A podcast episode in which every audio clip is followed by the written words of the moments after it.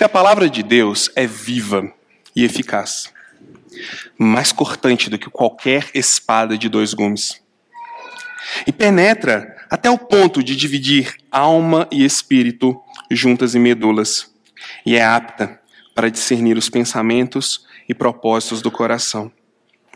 Nós vamos ser expostos como comunidade a essa palavra agora. Eu queria que nós orássemos juntos, você aí no seu lugar, eu aqui, para que o Espírito Santo tenha liberdade de usar esse tempo para penetrar profundo no nosso coração. Pois de que valeria uma manhã fria, um domingo, né? Saímos da nossa casa, todo o, o sacrifício que isso envolve e perder o toque do Espírito Santo. Então vamos orar enquanto a gente se prepara para a mensagem, pedindo a Deus que penetre talvez até o ponto de dividir alma e espírito, mas se não for para ser tão profundo, mas que toque pelo menos um pouquinho, que fale pelo menos um pouquinho. Ó Senhor, nós estamos agora solenemente reconhecendo a autoridade do Senhor, da tua palavra, do teu espírito. É do nosso interesse que a palavra nos alcance. Então por isso nós te pedimos, nos ajuda a ter mentes e corações concentrados e abertos. Ajuda, Senhor, para que eu não estrague nada que o Senhor quer falar com a tua igreja. Fala apesar de mim. Que o teu espírito encontre liberdade nos nossos corações. Seja para trazer conforto, seja para trazer confronto, ensino, uma palavra de esperança um desafio à mudança. Fale conosco nessa manhã. É com essa expectativa que abrimos a Escritura. Também temos a expectativa de que o Senhor mantenha o nosso inimigo longe. Nós queremos o teu espírito, ele é o convidado, ele é o Senhor. Nenhum outro espírito é convidado e jamais será. E que toda honra, toda glória seja dada ao Senhor. Essa é minha oração. Em nome do nosso Salvador Jesus Cristo. Amém. Nós falamos sobre as crianças e o texto de hoje é um pouco sobre as crianças. Paulo vai falar, né, sobre crianças. É 1 Coríntios capítulo 3, do versículo 1 até o versículo 9. Eu vou ler para a gente aqui. Lembrando você, eu estou lendo na versão Nova Almeida atualizada, se você está olhando aí no celular, tá bom? Diz assim: eu, porém, irmãos, não pude falar a vocês como a pessoas espirituais, e sim como a pessoas carnais, como a crianças em Cristo. Eu lhes dei leite para beber, não pude alimentá-los com comida sólida, porque vocês ainda não podiam, vocês ainda não podiam suportar, nem ainda agora podem, porque vocês ainda são carnais. Porque se há ciúmes e brigas entre vocês, será que isso não mostra que são carnais e andam segundo os padrões humanos? Quando alguém diz, eu sou de Paulo, e outro diz, eu sou de Apolo, não é evidente que vocês andam segundo os padrões humanos. Quem é Apolo? Quem é Paulo? São servos, por meio de quem vocês creram. Isso conforme o Senhor concedeu a cada um. Eu plantei, Apolo regou, mas o crescimento veio de Deus. De modo que nem o que planta é alguma coisa, nem o que rega, mas Deus que dá o crescimento. Ora, o que planta e o que rega são um, e cada um receberá a sua recompensa de acordo com o seu próprio trabalho, porque somos cooperadores de Deus, e vocês são lavoura e edifício de Deus. O que será que levou Paulo a chamar o pessoal da igreja de Corinto, não um grupo específico, mas a igreja toda, de crianças em Cristo? Porque, de repente, parece que ele dá uma balançada assim no argumento e está chamando o pessoal de crianças. Eu quero definir para vocês aqui alguns termos importantes que eu vou usar bastante durante a mensagem e vão te ajudar. Espiritual espiritual vem das últimas pregações, a pessoa que tem o Espírito de Deus. Aquela pessoa que já entendeu o Evangelho e é capaz de discernir todas as coisas à luz da vontade de Deus. Esse é o espiritual. É o convertido, aquele que já tem um relacionamento com Cristo. Carnal é um tipo específico? É um grupo, uma qualidade específica de pessoas? Não. A palavra carnal aqui ela faz uma quase que uma oposição ao termo físico, homem material que ele usa nos, nos versículos anteriores, para deixar claro que ele não está falando de alguém que não conhece a Deus, mas ele está falando de alguém que conhece a Deus, mas tem um estilo de vida que não representa o conhecimento que ele tem. É uma perspectiva mais ética. O carnal é aquele que conhece, mas na prática parece que ele não conhece. Crianças em Cristo. O que ele quer dizer quando ele diz crianças em Cristo? É um crescimento paralisado. É bonitinho bebê, não é? É muito legal bebezinho, criança, ver as pessoinhas crescendo. São momentos muito especiais. Mas se, se para de crescer, a gente já começa a suar frio, né? Você vai lá no pediatra e fala assim: a curva variou 0,0001 para baixo. Você já fala: meu Deus do céu, não está crescendo. Porque se não cresce é um problema. Paulo aqui tem em mente o seguinte: pessoas que entenderam, mas que não estão crescendo, que estão paralisadas. E tem uma razão para elas não estarem crescendo. E leite? O que é leite e alimento sólido? Eu queria que desde já você não fizesse uma distinção entre coisas fáceis e coisas difíceis.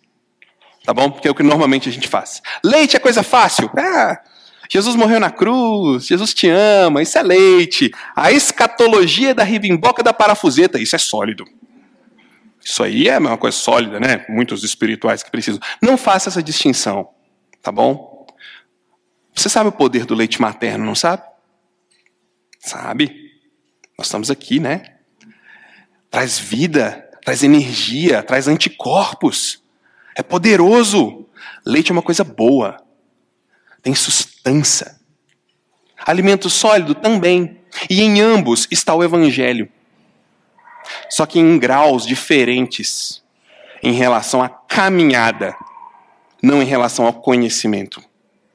Grave isso em relação à caminhada, não em relação ao conhecimento. Então, tendo definido esses termos aqui, vai facilitar a, sua vida na hora de eu explicar. Voltamos à nossa pergunta: por que ele chama esse pessoal de crianças? Se você olhar o texto anterior, ele está falando ali: olha, eu usei muita sabedoria para falar com vocês. Usei muita sabedoria, tem muita coisa envolvida. Vocês não entenderam porque vocês não são espirituais. Quem não entende é porque não é carnal, é carnal. Não está captando a coisa porque o Espírito mostra. Sobretudo para vocês que têm a mente de Cristo. Isso é muito interessante, porque ele termina falando assim: olha, o Espírito nos conhece. O seu Espírito sabe quem você é, você tem reflexividade. Você sabe e você sabe que sabe. Porque nós temos a mente de Cristo. Nós somos capazes de entender qualquer coisa, porque temos a mente de Cristo. Mas para vocês, na hora de falar, não consegui falar como se vocês fossem assim, não. Por isso ele chama eles de crianças. É uma maneira dele dar uma puxadinha de leve, assim, na orelha deles. Ah, puxadinha de leve nada. Ele deu uma cajadada neles aqui. Ele está chamando eles na responsabilidade. Está dizendo: as coisas espirituais se discernem espiritualmente. Porque o Espírito de Deus conhece Deus, o seu Espírito te conhece, e você tem a mente de Jesus e o Espírito de Deus. Então vocês podem conhecer qualquer coisa. Só que tem um problema. Quando eu vou falar com vocês, eu tenho que falar como se vocês não conhecessem. Tem algo errado nessa equação. Porque vocês têm, mas a prática de vocês demonstra que não tem. Isso é é o ponto que você não pode esquecer. Eles têm o espírito. E a indignação de Paulo ao pegar pesado com eles, chamando eles de crianças, é porque como assim? Se o espírito revela todas as coisas, se vocês têm o espírito de Deus, se vocês têm a mente de Cristo, mas a vida de vocês está completamente diferente. Então eu não consegui falar para vocês como se vocês fossem espirituais. Eu tive que falar como se fala a crianças. Tem um, um pouco também de sarcasmo do Paulo aqui. Porque quando o pessoal de Corinto estava criticando Paulo, eles disseram o seguinte: sua pregação é rala demais. Sua pregação parece um leitinho perto da filosofia que a gente está entendendo agora dos sofistas. Sua pregação é muito básica e ele fala realmente decidi nada saber entre vocês, a não ser Cristo e esse crucificado. E eles dizem: Pois é, a gente precisa de um grau a mais de intelectualidade. Eu não estou falando com o, o, o, o, cristão médio, eu estou falando um cristão de alto nível. Paulo fala: Pois é. Vocês que estavam reclamando do leite que eu estava dando, é claro que eu dei leite. Vocês não estão entendendo? Vocês são como crianças. É óbvio, vocês vão ganhar leite mesmo. É alimento não sólido. Ou vocês acham que eu vou dar alguma coisa pesada, bruta para vocês? Não. Vocês estão agindo como pessoas carnais. Irmãos, quando eu falei com vocês, tive que falar como a pessoas carnais, como a crianças em Cristo. Quando ele usa essa expressão, ele remete a uma a uma condição. Ele está dizendo para o pessoal assim: eu vou ter que ensinar para vocês de novo. Vocês têm espírito, vocês já ouviram, mas eu estou tendo que voltar e recomeçar, porque o básico se perdeu, se diluiu. Nessa busca frenética de sabedoria de vocês, vocês acabaram perdendo o mais importante, e eu vou ter que dar leite novamente para vocês. Não é uma maneira de xingar, nem uma maneira de ofendê-los, mas é uma maneira de trazê-los à realidade. Paulo está dizendo assim: desce desse banquinho aí da filosofia e vem cá que eu vou te ensinar de novo. Para com isso. Não, não é assim não. Peraí, vem cá. Você está parecendo uma criancinha que nasceu ontem. Deixa eu te explicar de novo. O que importa é Cristo e esse crucificado. O autor de Hebreus também fala um pouco sobre isso. Lá em Hebreus, capítulo 5, versículo 14, o autor de Hebreus diz: Olha, quando vocês deveriam ser mestres, dominar as coisas, ter uma maturidade espiritual mais profunda, vocês precisam de leite, de coisas ralas. O que está acontecendo? Acordem. Daí eu fiquei meditando sobre isso e pensando: nossa, como que isso se aplica à minha vida? Porque se uma igreja que Paulo fala lá no início, né, tinha espírito, não faltava nenhum dom na igreja. Era uma igreja que experimentava o mover de Deus. Tinha gente que estava sendo chamado de criança. Como que eu posso perceber atitudes assim na minha vida? Eu fiquei meditando nisso. E olhando para a vida deles, olhando para a minha e pensando na nossa realidade, acho que uma das principais características de alguém que está perdendo o principal, que está agindo como uma criança espiritual, é que ela não vê a necessidade que ela tem de Deus. Em que sentido? Quanto mais a gente conhece e se aproxima de Deus, acontece algo mais a gente quer. Mas quando a gente está confortável, tranquilo, sem que nada nos incomode, a gente começa a sentir que está tudo bem. E agora vamos lá. Me diz uma coisa. Quando a gente acha que está tudo bem, é que a gente toma os piores tombos, já percebeu? Nossa, mas estava indo tudo tão bem. Estava tudo tão perfeito, estava tudo tão certinho, de repente, acontece alguma coisa.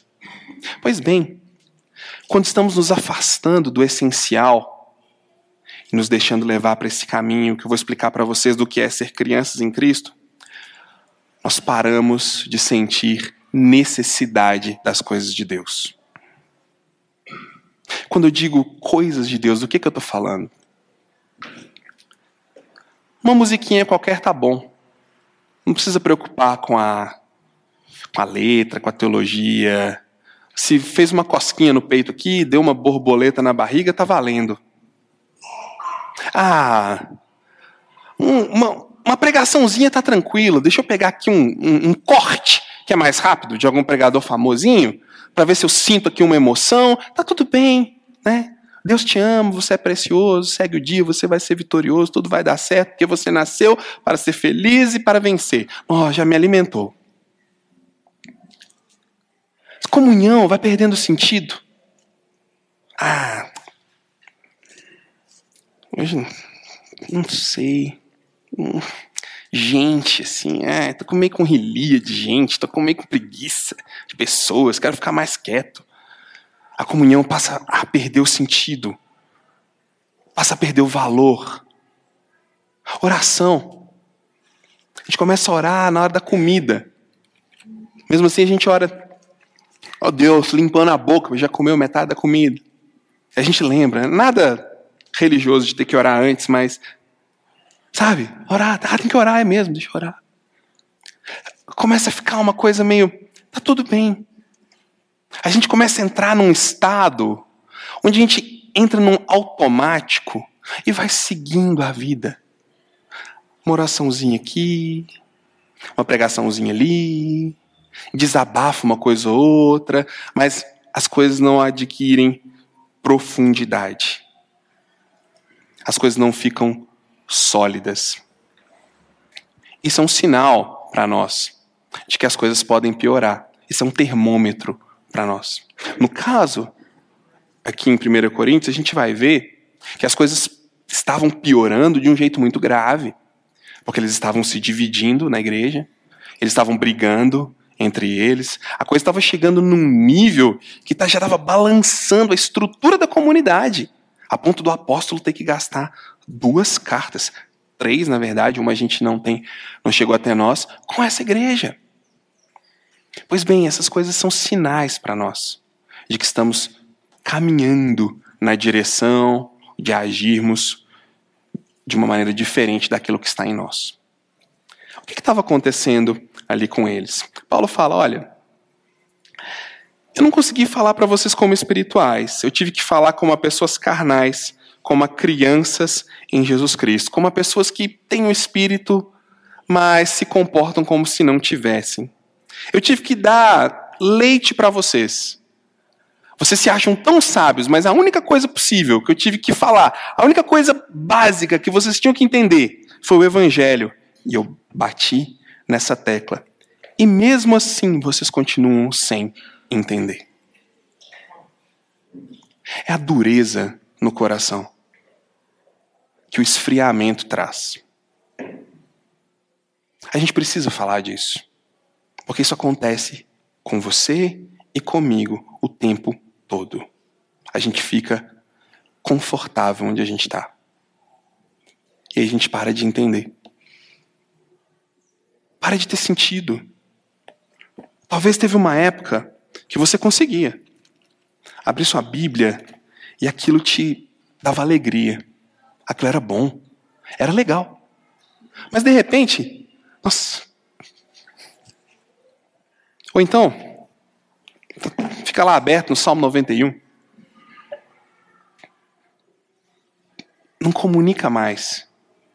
Talvez teve uma época, isso é para você e é para mim. Porque isso leva a gente onde a gente acha que não pode chegar, mas leva. Talvez alguma vez, orar cinco minutos para você era incrível. Nossa, eu consegui orar cinco minutos. Talvez hoje você pense: o que, eu vou falar com Deus? Eu já agradeci pela comida, eu já pedi proteção, né? A menos que aconteça uma desgraça muito grande, aí eu vou ter que orar. São sinais de esfriamento. São sinais de que não está entendendo e aprofundando. E Paulo falou para eles: vocês não entenderam naquela época e vocês continuam sem entender. Eu estou aqui dizendo, gente, é isso. Sabe por quê? Eles estavam confundindo profundidade com intelectualidade. Essa era a confusão. Paulo está falando de coisas extremamente profundas, que transformam vida, que trazem perenidade, que mudam as pessoas. E eles estavam dizendo assim: nós já temos demais, porque nós falamos de coisas profundas. Isso aqui é um soco no estômago de qualquer pessoa que já tem uma caminhada longa na fé. Porque isso é uma grande tentação. Chega um ponto, depois que a gente entende, depois que a gente começa a aprofundar mais, que você começa a entender a lógica da Escritura. Você começa a conhecer os nomes. Você começa a entender a história da igreja. Você começa a dominar isso aqui. Desde 1994 eu estou na igreja. Desde os 16 anos eu prego na igreja. E eu sei o que eu estou falando. Chega uma hora, você começa a entender. E você começa a pensar assim: nossa, eu sei muita coisa. Ó, eu consigo conversar sobre coisas muito profundas. Eu devo ser muito espiritual. Mentira. Não necessariamente. Não necessariamente. Era isso que estava acontecendo com eles. Nós estamos muito profundos, Paulo. Nós estamos conversando as coisas que estão na boca da sociedade. Nós estamos conversando os assuntos que realmente interessam. E você vem com esse papinho de evangelho para transformar vidas. Isso é leite, cara. Eu quero supra-sumo. Eu quero falar do que está acontecendo. Eu quero discutir as questões profundas. Paulo fala: Nossa, depois de ouvir isso, eu vou fazer duas mamadeiras, porque vocês precisam de leite mesmo. É um engano de que quanto mais conhecimento, mais piedoso nós ficamos. Por isso, com muita relutância, eu coloquei o título nessa mensagem de O Cristão Carnal. Porque eu fiquei com medo. Eles vão achar que existe um, um grupo de cristãos que são os cristãos espirituais e os carnais, né? Mas não é em termos de grupo, é em termos de atitude. Tá tudo bem. Eu já cheguei num ponto aqui que eu já entendo. Eu já conheço as pessoas da comunidade, eu já sei como que funciona, eu já estou num outro nível. E aí Paulo vai dizer: é quando você pensa isso que você começa a cair nas coisas pequenas. É quando você pensa isso que você começa a tropeçar nas pequenas pedrinhas. Tem uma estatística sobre acidentes de trânsito que muitos deles acontecem a poucos metros da casa das pessoas. Por quê? Não, já estou perto, deixa eu acelerar mais. Não, já conheço o caminho, que é tranquilo, dá para dirigir com uma mão só. Não, já conheço. Eu já sei. Eu já sei que o evangelho salva. Eu já sei que é oração, eu já sei tudo. Tá tranquilo. De repente, pá, uma traição. Eu já conheço, eu já sei. De repente, ah, não estou com mais vontade de participar de nada. Não quero ir na igreja, isso não faz mais sentido para mim. Não quero ver a cara daquelas pessoas, não quero ver aquele cara lá na frente, Deus me livre. De repente, porque a gente vai enchendo a nossa mente e acha que ela vai ser suficiente para trazer perenidade na hora de viver as coisas. Mas o que Paulo está dizendo é o seguinte: a cabeça de vocês não está sendo suficiente para controlar as suas mãos. O conhecimento de vocês não está sendo suficiente para moldar o que vocês fazem. Vocês estão agindo completamente diferentes de alguém que tem um espírito. Veja só. E aí ele vai mostrar para eles. Vou mostrar para vocês como vocês são carnais. Tem ciúmes e brigas, divisões, raiva, discussões. Você quer mais o quê? Paulo está olhando para a cara deles, igual eu estou olhando para vocês. Tá, vocês são muito espirituais. Briga. Hum. Ciúme. Uhum.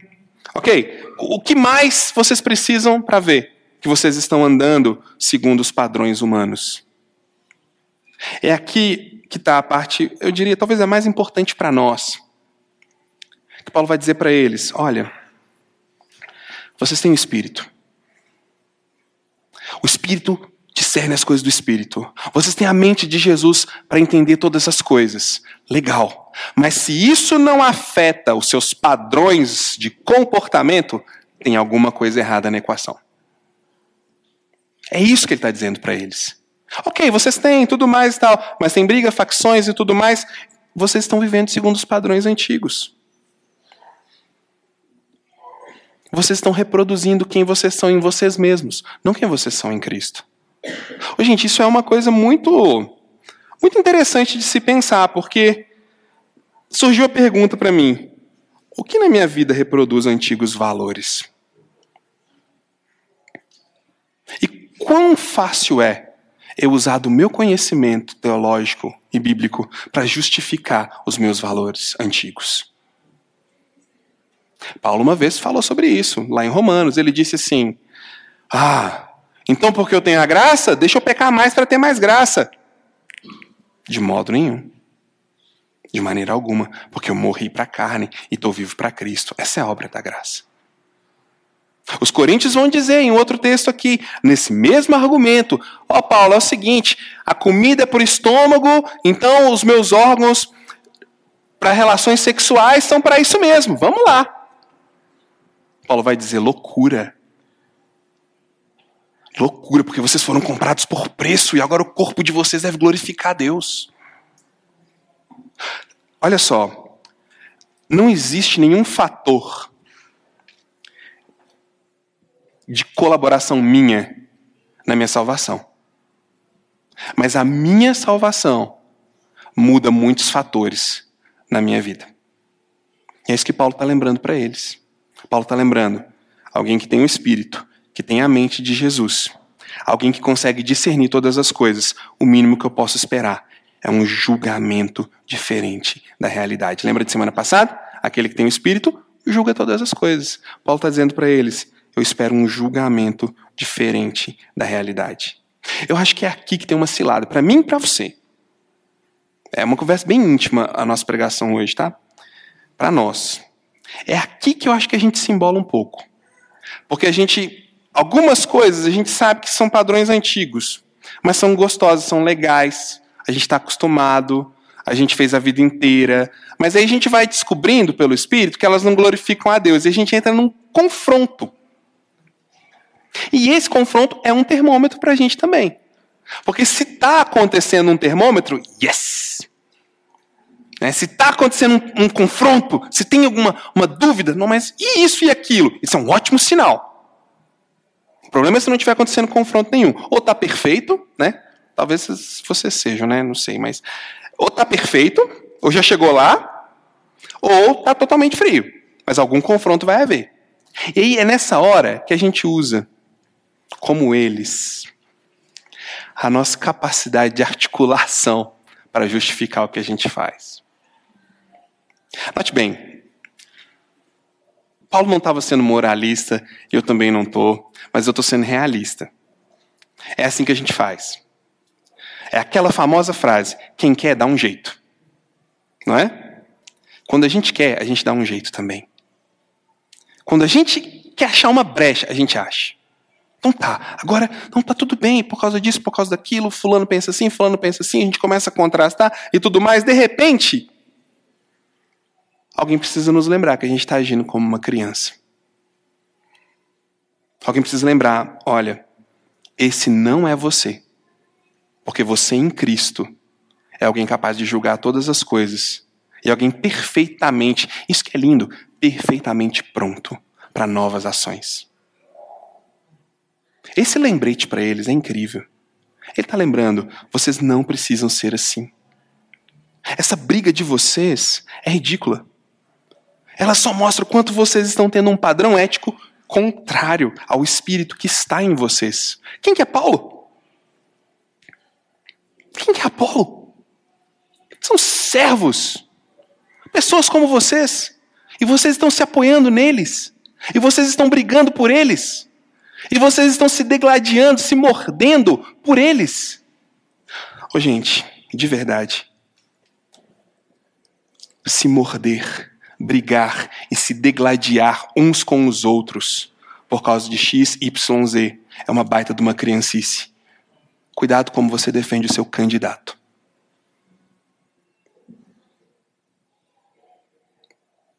É isso que Paulo está dizendo para eles. Mas para nós, é nisso. Ele está. Que baita criancice! A forma como vocês brigam, se degladiam acusam uns aos outros. Isso mostra que o Espírito. O que, que ele está fazendo em vocês se vocês não conseguem conversar sobre pontos diferentes? Olha, se existe um local onde duas visões diferentes deveriam sentar com clareza e conversar em paz é dentro da igreja. Se a gente não consegue, poxa vida, a gente tem que pausar as coisas. Se tem um lugar onde eu posso olhar para você, discordar e te ouvir, e você olhar para mim, discordar e me ouvir, e juntos buscarmos na palavra uma solução, é aqui dentro. Seja A, seja B, seja C. Agora, se aqui dentro a gente não consegue, ah, se Paulo tivesse aqui, eu acho que ele usaria as mesmas palavras para a igreja num contexto maior. Não vou falar para vocês, mas para a igreja num contexto geral. Sinais de maturidade. A maneira como conseguimos conversar sobre posições diferentes mostram o efeito do evangelho na nossa vida. Ah, Rafael, mas por que você está falando disso? A igreja não é apolítica? De forma nenhuma. A igreja é apartidária. Mas ela deve conversar sobre política em paz, com graça, sem se degladiar, sem brigar, sem comer uns aos outros. Eu acho que essa é uma boa aplicação para nós, pelos próximos dias. Agora, se não tiver acontecendo nenhuma briga, se as coisas estiverem super tranquilas aí com você na sociedade, aí você esquece o que eu falei. Vamos continuar o texto aqui então. Quem é Apolo? Quem é Paulo? São servos por meio de quem vocês creram. São pessoas que Deus usou para trazer o evangelho na vida de vocês. Ponto. São instrumentos que Deus usou para mudar a vida de vocês. Só. Ele vai dizer: um regou, outro plantou, outro chegou ali uma terrinha, mas o crescimento veio, e ele usa um tempo para o veio, que é o seguinte: não é uma ação pontual, mas é uma ação que começa e continua. O crescimento veio e continua vindo de Deus. Tem uns insights de tanto carinho no pensamento de Paulo, que a gente acha que ele está querendo apontar o dedo na cara das pessoas, que ele está ali, essa é questão. Não, não é isso. Ele está tentando desesperadamente trazer o pessoal para o que eles são. Ele está vendo o barco perder o rumo assim, ó, ele está tentando, gente, é aqui. O crescimento veio e ainda está aqui, ó. Acontecendo. Tem uma coisa que eu preciso falar mais para mim e talvez você precisa falar mais para você. Deus não terminou ainda. A obra que ele começou na sua vida ainda não terminou. O crescimento veio e continua vindo na sua trajetória, no seu processo, nas áreas que você está lidando. Ainda existe uma fonte a jorrar para o nosso crescimento. E a gente precisa lembrar disso. Existe um inimigo, o acusador que vai dizer para nós: não tem mais jeito. De novo? De novo? É isso que um filho de Deus faz? É assim que você que está lá na igreja, ouvindo, ninguém, e agora você faz isso? Esse não é o Espírito de Deus, esse não é o apóstolo Paulo, esse não é Jesus Cristo, esse não somos nós. Porque o que o Espírito de Deus está dizendo é: vocês ainda têm tempo e espaço para crescer. A gente viu isso com Paulo lá no capítulo 1. O crescimento veio e continua vindo exclusivamente de Deus. São servos por meio de quem vocês creram, e isso conforme o Senhor concedeu a cada um. Eu plantei, Apolo regou, mas o crescimento veio de Deus. De modo que nem o que planta é alguma coisa, nem o que rega, mas Deus é tudo nesse processo. E ele vai concluir lá no final: porque vocês são lavoura e edifício de Deus. Quando ele fala nem o que planta, nem o que rega, ele está dizendo não são nada. Não, ele não está menosprezando alguém que vai lá e te lembra que Deus não acabou ainda. Alguém que vai lá e te lembra, você não é isso, você tem um Espírito de Deus, existe outro caminho. Ele não está dizendo que isso não vale nada, que eles têm que desconsiderar. Ele está dizendo eles são instrumentos de alguém muito mais interessado na sua vida, Deus. Ele está falando, abram os olhos e vejam, Deus usa pessoas para ir até você, para te trazer de volta. Ou você vive muito bem sozinho? Ou você não precisa de ninguém para te falar algumas coisas, para te confrontar, para te consolar às vezes. Nós precisamos de alguém que vai lá. E é um instrumento de Deus na nossa vida. Às vezes é um abraço, às vezes é um olhar, às vezes é uma palavra dura. Difícil. Mas sempre há alguém. Porque Deus usa pessoas para cuidar de pessoas. É isso que Paulo está lembrando. Gente, para de brigar. Vocês estão perdendo a essência, que é cuidado. Vocês estão perdendo a essência de que tem um Deus que olha para isso aqui como uma grande lavoura e usa as pessoas para cuidarem umas das outras, para que a colheita seja grande, para que haja fruto. Que oportunidade! Que oportunidade poder ter alguém que olha para nós com misericórdia e estende a mão.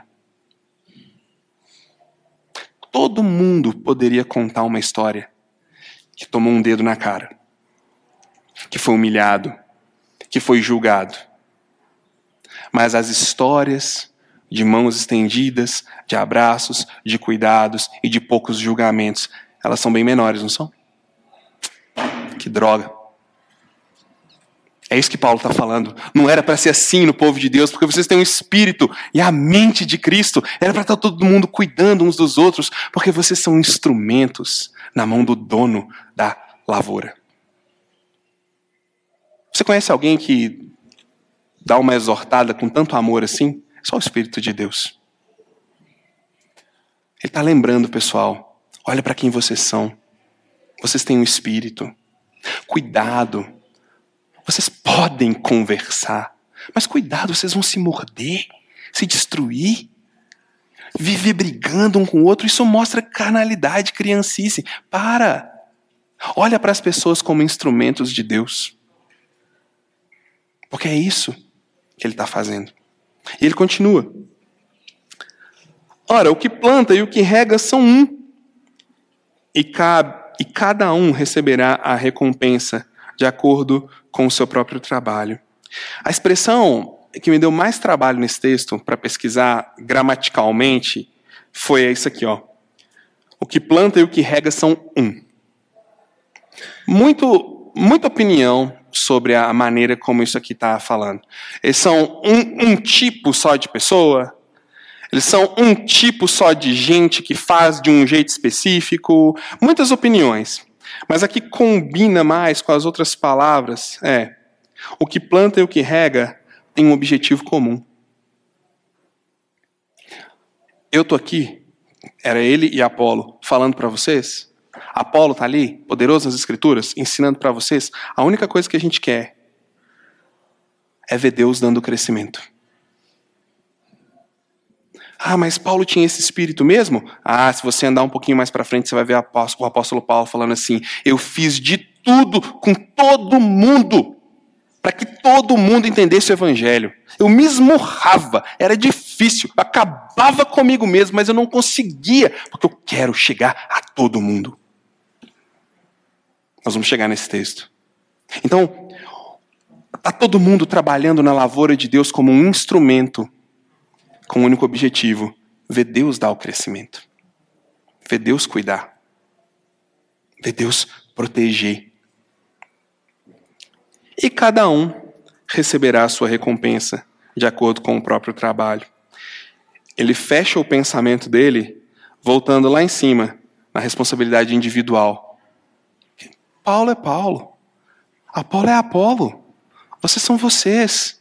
Deus está trabalhando no meio de vocês. Cada um tem a sua responsabilidade individual diante de Deus.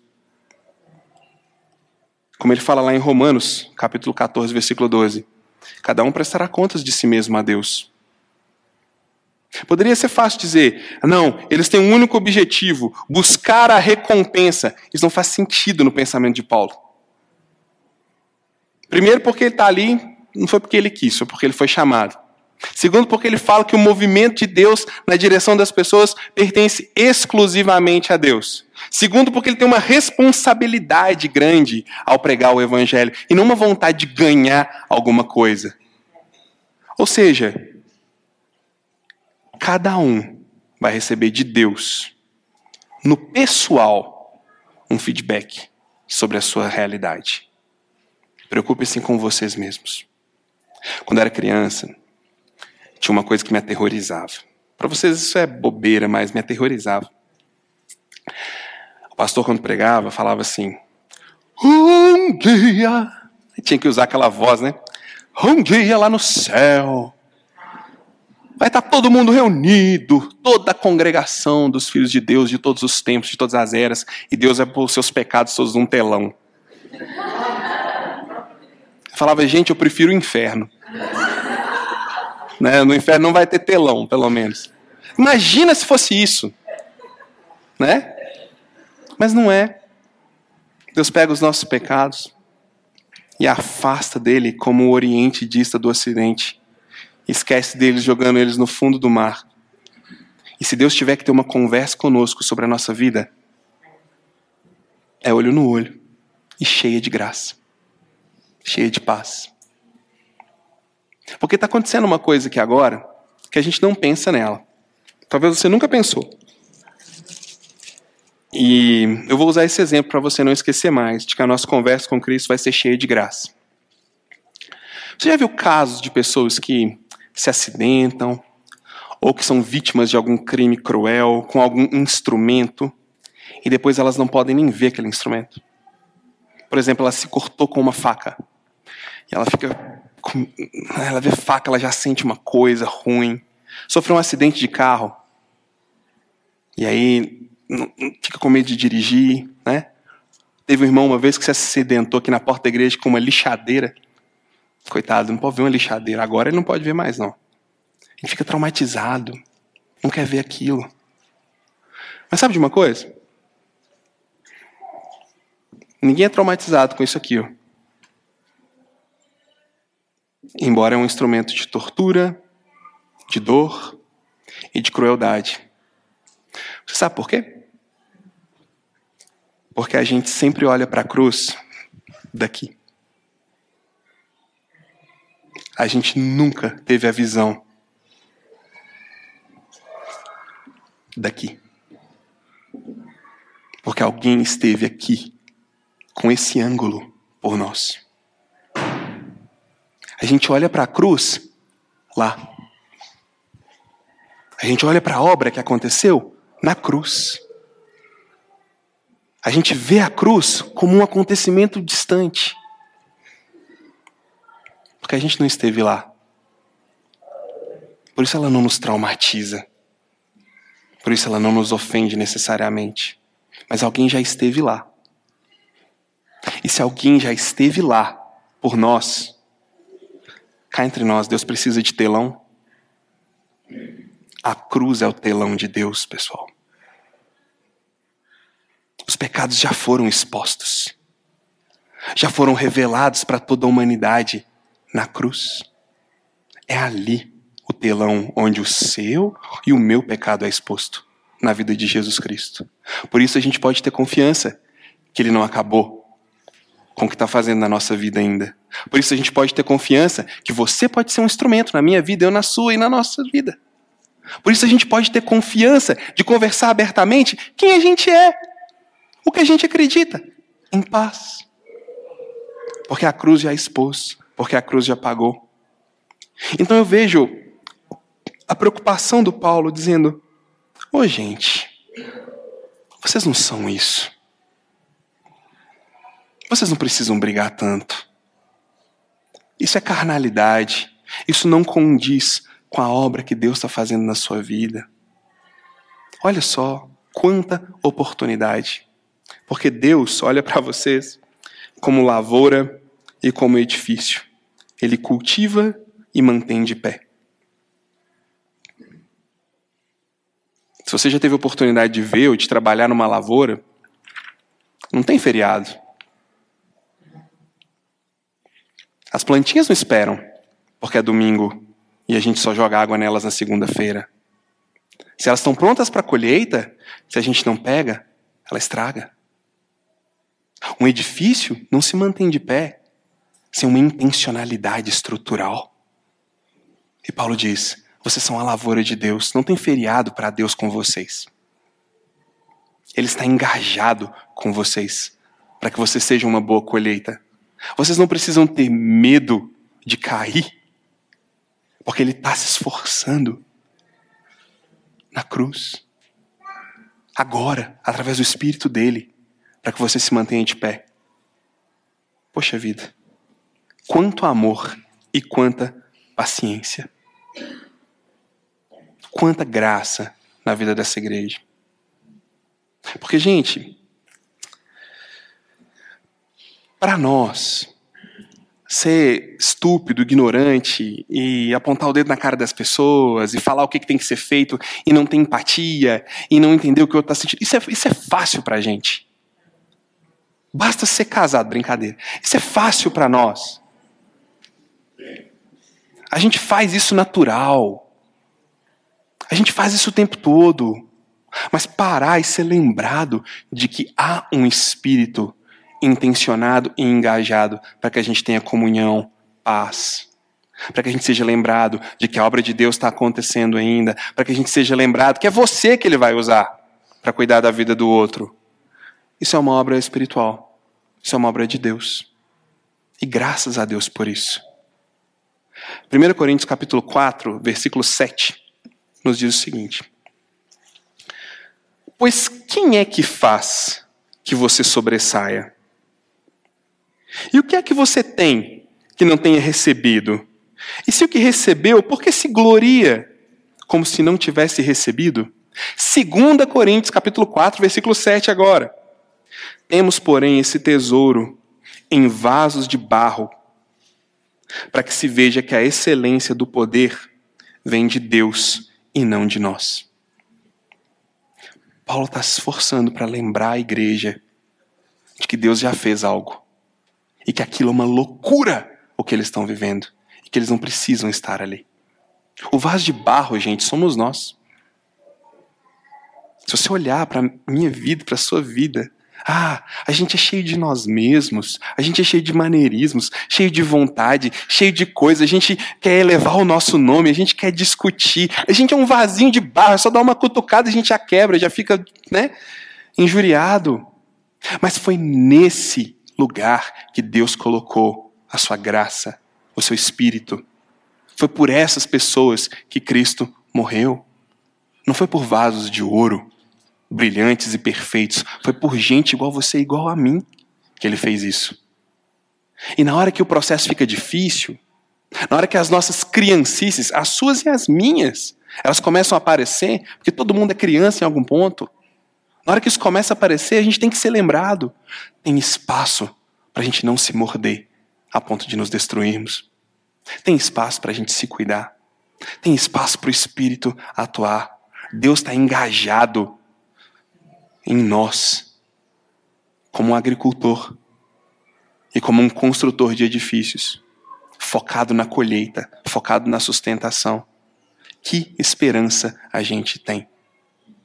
A gente pode dizer que fizemos alguma coisa para nos sobressair? o que, que a gente tem que a gente não recebeu? Essa é a esperança, gente. O Espírito está em nós. E se o Espírito está em nós, a vida vai ser diferente. Nós vamos julgar todas as coisas. E isso vai aparecer numa vida diferente. Não diferente daquelas que a gente vê no Globo Repórter, mas diferente que glorifica a Deus. Se o Espírito está em nós, se a mente de Cristo está em nós, nós podemos conversar.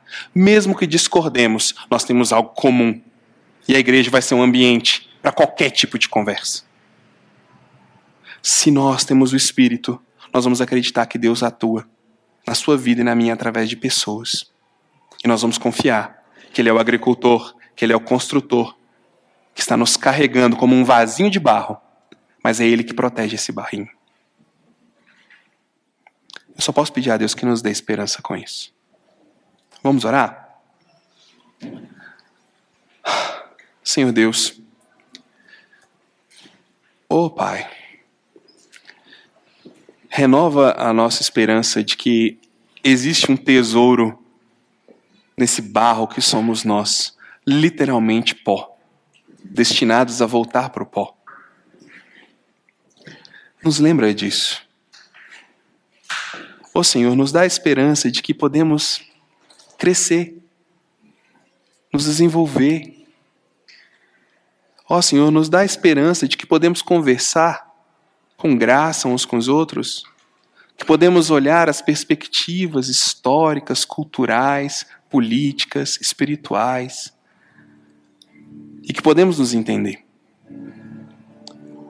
Eu te peço que o Senhor nos dê confiança de que o Senhor vai usar pessoas para cuidar de nós. E ó Deus, de todas essas coisas, fortalece a convicção, porque nós vamos precisar dela daqui a pouco, quando o pecado bater na nossa porta, de que o Senhor não terminou ainda e que ainda existe esperança para nós. Louvado seja o Senhor. Essa é minha oração em nome dele, o nosso Cristo. Amém.